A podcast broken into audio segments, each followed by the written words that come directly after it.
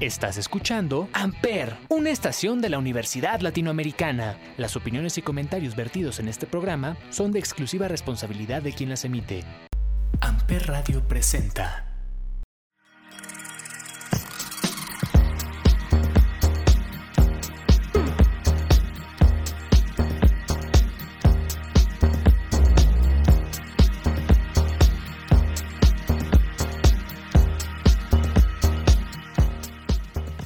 Hola a todos, bienvenidos nuevamente al Consul.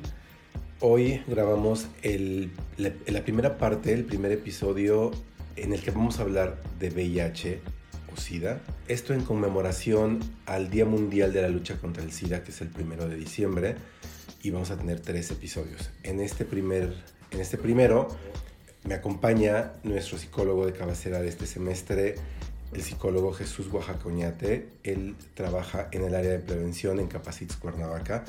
Chucho, bienvenido al Consul. Hola, hola, muchas gracias por volverme a invitar. Ya regreso Pues aquí. era, era obligado que te tuviera en esta temporada del Consul, precisamente para que habláramos de VIH. Y bueno, aquí estamos. Vamos a hablar en este primer episodio de mitos y realidades del VIH. Nos encontramos actualmente en que pasamos o vemos muchos estigmas en, en, la población. La población sigue estigmatizando mucho a la gente con VIH. La gente con VIH evidentemente se siente señalada todavía, siente, tiene ese temor todavía de decir soy seropositivo, soy portador, por ese miedo al rechazo. ¿No? Sí, el problema, el problema de los estigmas que todavía existen eh, alrededor de esta enfermedad tiene que ver mucho con la información que se maneja. Tanto información falsa como información que está, porque está toda esta información, no es, una no es una enfermedad como el COVID, que ha sido como con el paso del tiempo se ha ido descubriendo. Esta ya lleva un rato, ya lleva, por lo menos lleva 40 años desde que desde que empezó en México con más, bueno, más o menos 40, este, desde que empezó en México con, con fuerza, este, y entonces ya tenemos como un, al menos todos esos años de, de, atrás, como de estudios y de estudios. Entonces la información está. El problema es que la información no llega a ciertas comunidades. O está, está por ejemplo, en Cuernavaca, que es una ciudad que está, pero no todos saben dónde ir a buscarla o dónde informarte. Porque hay muchas barreras respecto a esto. Una, para empezar, nos encontramos con la barrera de la educación sexual que si está en boca de todos es justo porque hay muchas personas que aún están como en duda o, o, completamente rechazan que estos temas se tengan que tomar en las escuelas. Hay muchas escuelas que sí lo hacen, eh, que ya han tomado como si es algo que se tiene que hacer, pero creo que aún no saben cómo hacerlo, aún están estos Y debería ser obligado, ¿no? Yo considero que en todos los niveles, no solamente en universidad, sino desde bachillerato, desde la secundaria, se les debería de, de dar este tipo de educación sexual que muchas veces eh, los profesores, si bien no están preparados, no hay quien les dé una capacitación de cómo transmitir este tipo de información, ¿no?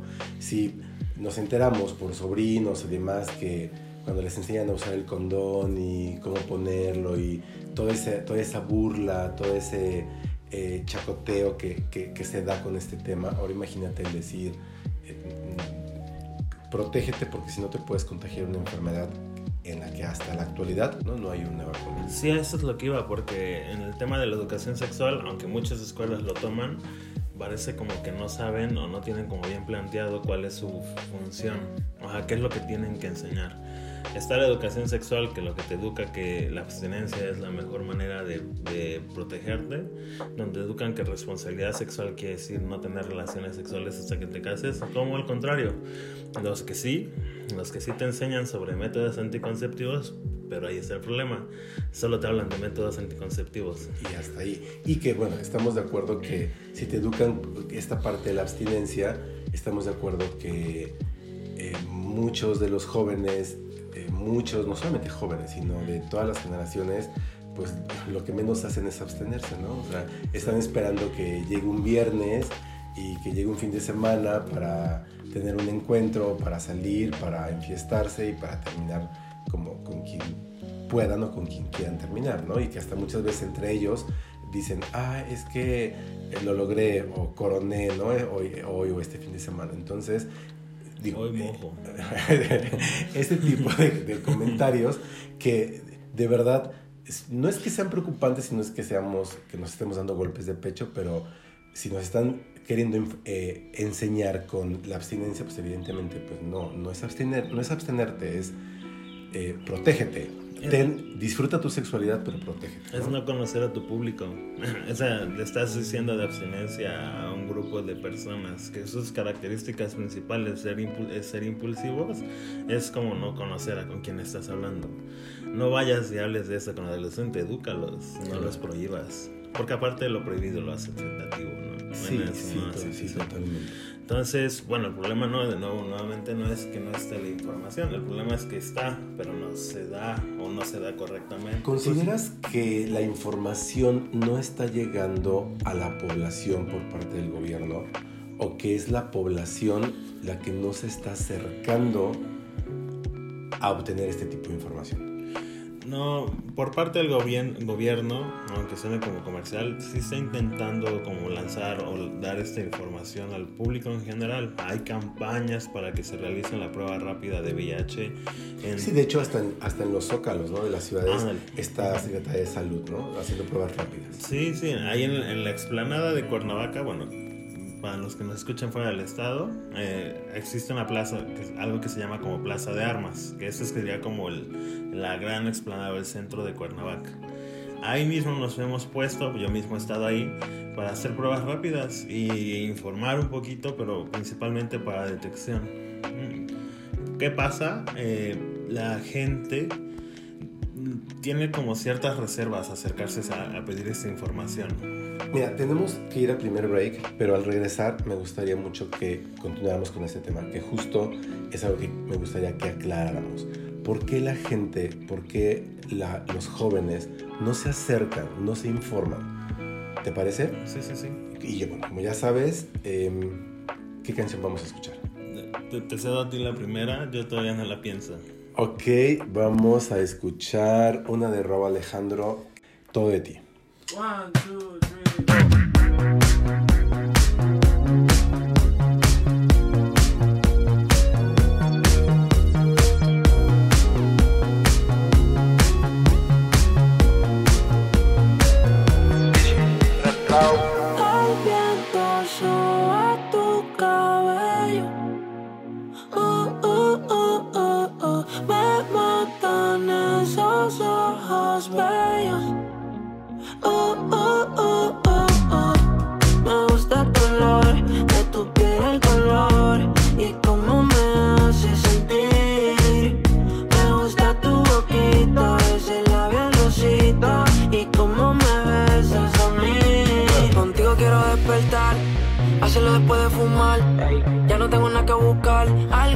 fuera de aquí. Tú combinas con el mar, ese bikini se ve fenomenal. No hay gravedad que me pueda elevar, me pones mal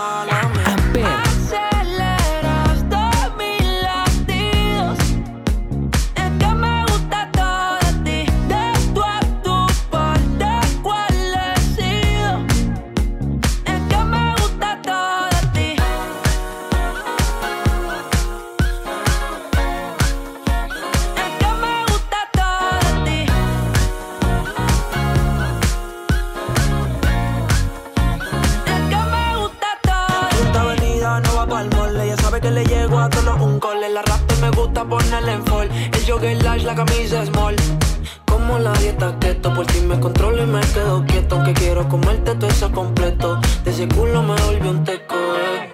Micro, dosis, rola, oxi. Besando solo veo glossy. Ya yo le di toda la posi. Shampoo de coco,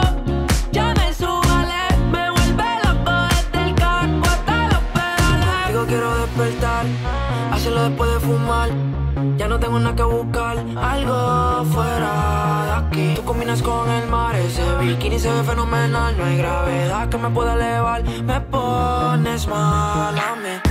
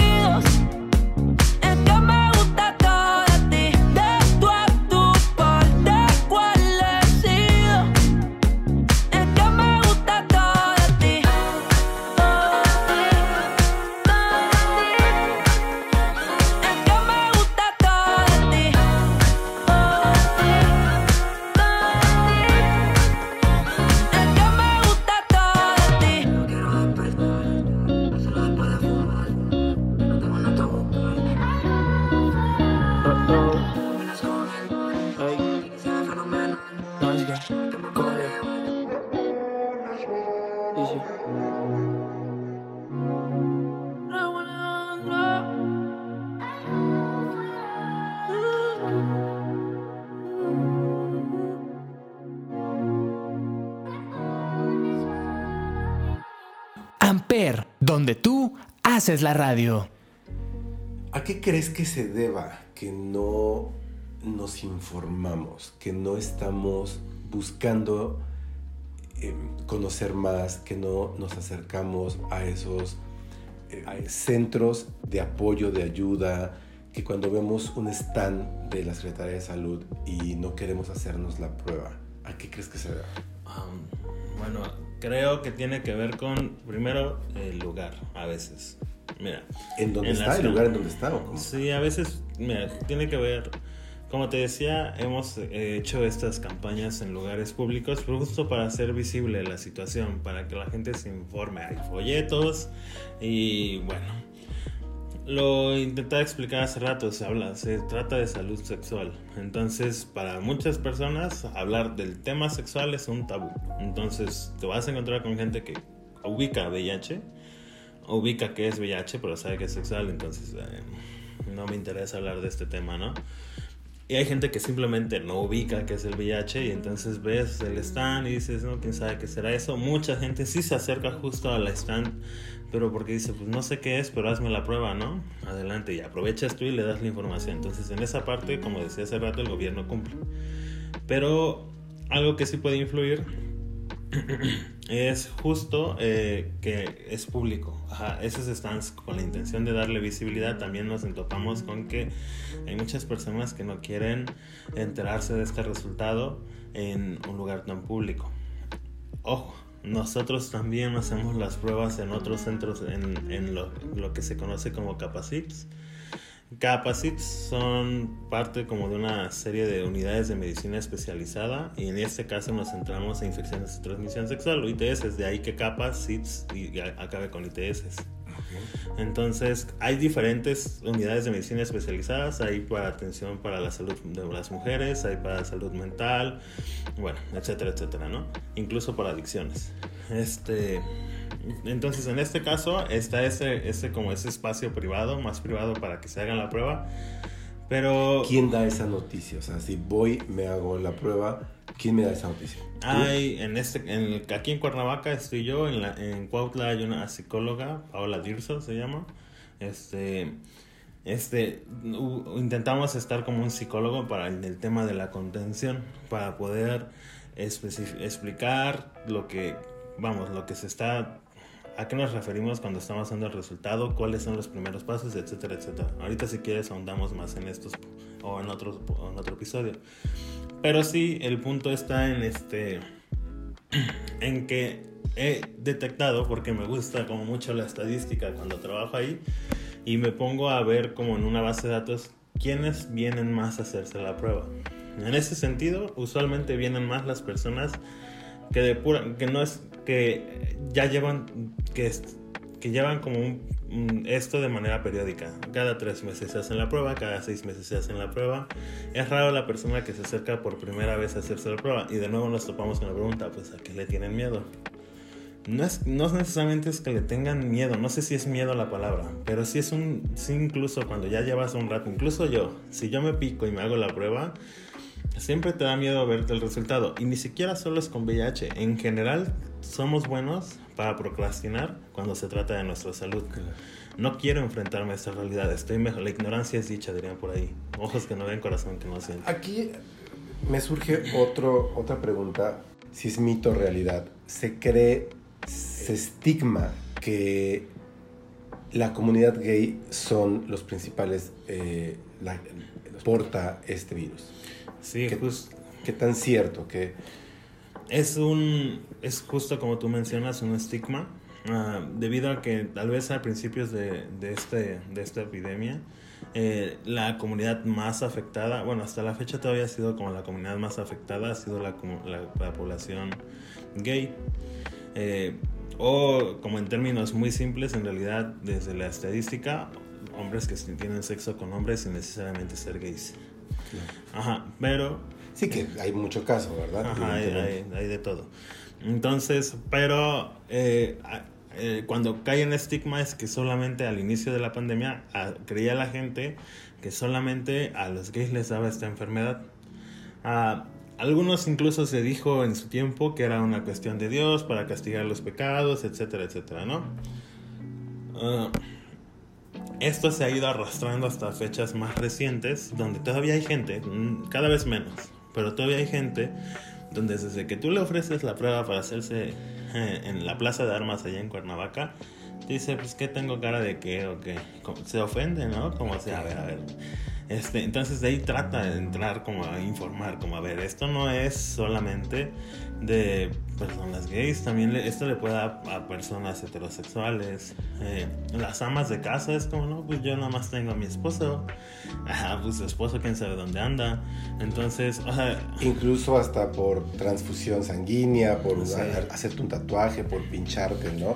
Bueno, eh, si usas drogas, evidentemente, ¿no? Si- y si y por usas jeringas que utilizó alguien más y no precisamente tiene que ser una, una persona gay, ¿cierto? Así es, de hecho, eh, algo que estaba como checando ahorita que antes de iniciar el, el programa es que hay un registro de, de, pobl- de, eh, sistema de vigilancia epidemiológica de VIH. Eh, lo pueden encontrar si lo buscan en las páginas de gobierno en Google. Eh, ahí van a encontrar como actualizaciones trimestrales de, de cómo va la epidemia. Lo- cada, cada, cada final de trimestre suben una actualización. La última que está ahorita vigente es la, de, del segundo trimestre del 2021, es decir, hasta junio del 2021. ¿A qué voy con esto? En eso van a encontrar qué tantas personas se han detectado en el 2021, pero también cómo va, este, qué es, cuál es la población como más afectada. Y sí, la transmisión más común va a ser la sexual. Hay cinco fluidos que transmiten el virus. Sangre, semen, líquido preyaculatorio, fluidos vaginales y leche materna. Bueno, también podríamos decir que el líquido amniótico, pero no nos preocupa mucho en ese porque no todos tienen contacto con esa situación. Entonces, cinco de estos seis, cuatro de estos seis, bueno, casi todos los fluidos que vamos a- que se mencionan tienen que ver con relaciones sexuales y por lo tanto ah, es lo más común, la transmisión sexual, el- relaciones desde el sexo, penetración vaginal, sexo anal o el sexo oral también tiene ciertos riesgos. eh, de, de tener relaciones sin condón. Siendo el condón, y ojo aquí, promociona el condón, es la, eh, aparte obviamente de la abstinencia, eh, sería la única forma o el único método. La mejor barrera, ¿no? La mejor barrera. Es, es justo por el método de barrera, ¿no? Es, es porque por el- cubre eh, el área genital y previene la transmisión del virus. Bueno, lo otro de los fluidos que anda por ahí es la sangre. Entonces, otra forma de transmisión puede ser a través de una aguja infectada o algún objeto punzocortante que haya tenido contacto con la sangre, pues digamos, con, con portada del virus y te impiques, te inyectes. El riesgo es muy bajo. En su época, de nuevo, antes de, de que ya hubiera como más control, el riesgo estaba en las transmisiones de sangre. porque no había pruebas rápidas de VIH como para hacer la detección de, de si esta persona que está donando sangre tiene VIH? Antes tiene, eres A positivo, él necesita positivo, le donas A positivo, ¿no? Y ahorita ya cada vez hay como, si alguna vez han ido a, adoptar- a donar sangre, se darán cuenta que hay un montón de filtros para ver si tú puedes ser donador o no. Entonces, una de las cosas que filtran es justo esta cuestión del VIH. Entonces, además, ha, reducido bastante esa situación y el riesgo de que te, te transmita el virus por un piquete accidental con una aguja que ya está usada es del 0.03%. O sea, no es tan, tan no, no alto es tan alto. el riesgo. Pero el problema es que sean conductas repetitivas. Por ejemplo, a lo mejor no es como que al primer cuestión de, no, de tener relaciones sin condón, pues ya VIH, ¿no? El problema es que se mantengan como estas conductas de riesgo, le llamamos, de manera repetitiva. Ya pasó una vez y lo vuelves a hacer y lo vuelves a hacer, lo que aumenta la probabilidad de que exista esa transmisión. Lo mismo es con el piquete. Oja, no es como que, te- que, eh, que estés buscando picarte a cada rato con agujas, pero hay una población en específico que sí se está picando a cada rato con agujas usadas. ¿Qué, ¿Qué es qué las- población existe? Las personas usuarias de droga inyectada, inyectada, ah, inyectable. Eh, usualmente estas, eh, esta población suele reutilizar la aguja por cuestiones de economía, entonces pues sobre este la paso y así y así se ha vi- visto como un incremento en esa población. Aquí en esta parte del país no es tan común, pero en el norte es más común clis- esa clase de transmisión. Por eso en el norte hay piqueros. Ah, ¿Qué es? ¿Qué es que es este como este espacio seguro entre comillas para que te puedas inyectar y te dan y te proporcionan la jeringa. Aquí te Ah, doy condones, allá te doy jeringas. Wow, no sabía eso. Ajá. Wow, qué interesante. Ah, perdón. Es que a- para acabar con el tema de transmisión, otra forma de transmisión es de la mujer embarazada del bebé. Eh, el, riesgo no es, el riesgo no está en que la mujer tenga VIH. Eso se puede prevenir si se detecta a tiempo a la mujer y si la mujer tiene VIH, este, se puede controlar la situación y el bebé puede salir Sin VIH. Sin VIH. Pero el riesgo está en que no se detecta a tiempo, que, salga, que haya un parto natural, entonces el bebé tenga contacto con el líquido amniótico o con la sangre de la mamá, entre otros, y que ahí esté la transmisión, ¿no? Este, ahí es donde están los riesgos de transmisión. Por eso es importante, y aquí doctores que nos escuchen, que cuando tengan una mujer embarazada, manden a hacerle la prueba. Digo, yo sé, no es como que todas vayan a salir reactivas, ojalá, qué bueno. Pero Pero, casos. pero, por- pero ¿qué tal si una entre 100 sale y te salvas a ese bebé? Claro. Porque sí de vez en cuando llega la mujer que lleva 8 meses de embarazo, de recién ya detectada. no, ya ¿no? puedes hacer nada, ¿no? O sea, Pues eh, todavía, todavía hasta eso hay como un campo de ventana porque entonces en vez de tener un parto natural haces una cesárea intentando proteger lo más que puedes al bebé. Y la leche materna pues evitar la lactancia. Híjole, qué difícil también porque es la me- el mejor alimento en esos primeros Pero momentos hay, del bebé, ¿no? por si no lo saben ya, esto es como eh, información que cura. Hay en los, en los hospitales, en, los, en la Secretaría de Salud y tal vez incluso del IMSS y del ISTE, hay donadoras de leche materna. Wow. Ajá, Entonces Wow. también a ellas les hacemos la prueba para saber que la, la leche que están donando no tenga eh, pues algún riesgo. Qué buena información. Tenemos que ir al segundo break. Ahora sí, dinos Sí. qué vamos a escuchar. Eh, mira, me gusta mucho una banda llamada Porter. Me gustaría que escucharan una canción que se llama Para allá. Ok, vamos a escucharle y regresamos.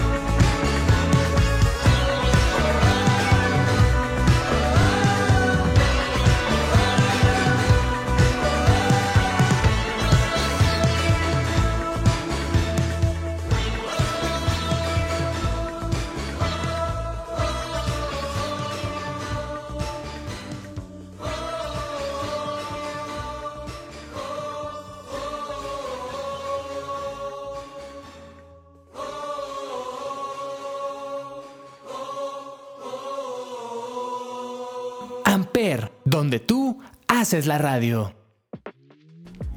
Entonces, Oaxaca, ¿consideras que los jóvenes, si nos enfocamos ahorita en jóvenes de universitarios, eh, ¿por qué no se querrán hacer la prueba? Por, evidentemente, por miedo al lugar, como, como mencionabas en la primera parte, ¿no? El, el que me lo digan delante de mucha gente. El miedo a que mis amigos lo sepan y me discriminen, ¿no? Claro. Y a que mi familia, a que después me quede solo, sola, de que nadie quiera estar conmigo porque, porque tengo VIH, ¿no? ¿Serán esas las principales razones? como todo tipo de enfermedad tiene sus componentes psicosociales, ¿no? Entonces justo hay un temor a ser rechazado y obviamente el impacto de la enfermedad no es cualquiera, ¿no? Es enterarte que tienes VIH donde requiere un cambio de vida inimaginable para algunas personas. Eh, el miedo tal vez incluso de, de no voy a volver a tener un hijo porque no sabían lo que les acabo de explicar. Como- no sé, como desde el simple hecho de decir, ya no puedo usar condón. Ah, ya no puedo no usar condón. Ah, pa- incluso, bueno, ya ahí es entrar en como en tecnicismos, pero podrías, incluso con VIH, pero este, ah, siempre hay un riesgo, pues. Entonces, eh, eh, eh, viene como un impacto fuerte en el, en el, pues, ¿qué va a pasar, no? ¿En qué, qué va a ser? Como decía hace rato, a veces esas cosas prefieres ignorarlas, ignorar que está ahí. Entonces, sea o no sea un resultado reactivo, este, prefiero no saber. Entonces, de hecho, en esta estadística que les hablaba hace rato, la población más, más afectada, por así decirlo, ha sido entre 25 y 29 años de edad. Esa sería como la población que tiene más eh, números, digamos, con personas infectadas con VIH. Ok, entonces esto nos está diciendo que los jovencitos de 18, 19, 20, 21 no están contagiados o, no, se, o se contagian menos. Se contagian menos porque también su vida sexual suele ser más, entre muchas comillas, como más reservada, ¿no? Que en realidad, pues no, no, no, no si lo vemos, no es como que ese sea un hecho, no, más bien tiene que ver, porque la segunda está entre los 20 y 25, ¿no? Y después están los, y después Ah, están otros, ajá. Nada más da casualidad que las personas, ojo, ojo, esa estadística lo que está hablando es personas detectadas con VIH. Ah, ok, que, que ya están, que ya fueron, que ya se hicieron la prueba y que ya se sabe que tienen. entonces, Además, todos los que pueden estar Ojo, sin, sin, sin- VIH, así en ahí por el mundo. Porque si toca a la persona que sabe del, del resultado reactivo y decide no atenderse. Una, porque puede ser cuestiones de creencias de que no creen medicamentos, ¿no? Una forma del gobierno de controlarte. Y la otra es porque no me siento mal. Porque que esa es una de las características del VIH. No te sientes mal a veces al inicio. A veces pasa tiempo hasta que empiezas a notar ciertas cuestiones por ahí. Que ya creo que la doctora sería bueno que explique en su momento, dando un spoiler.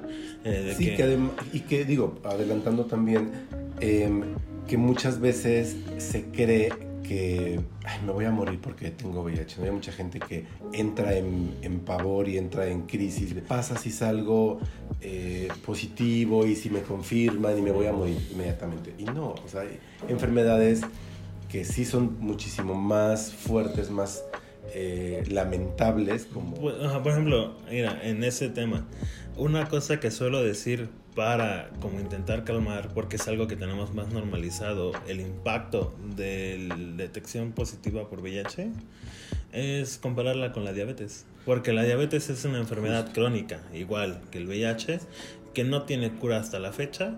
Y sin embargo, estamos muy acostumbrados a convivir con ella. Y a pesar de que la gente tampoco se toma muy bien el tener la diabetes, la diabetes como dirían en el pueblo, este...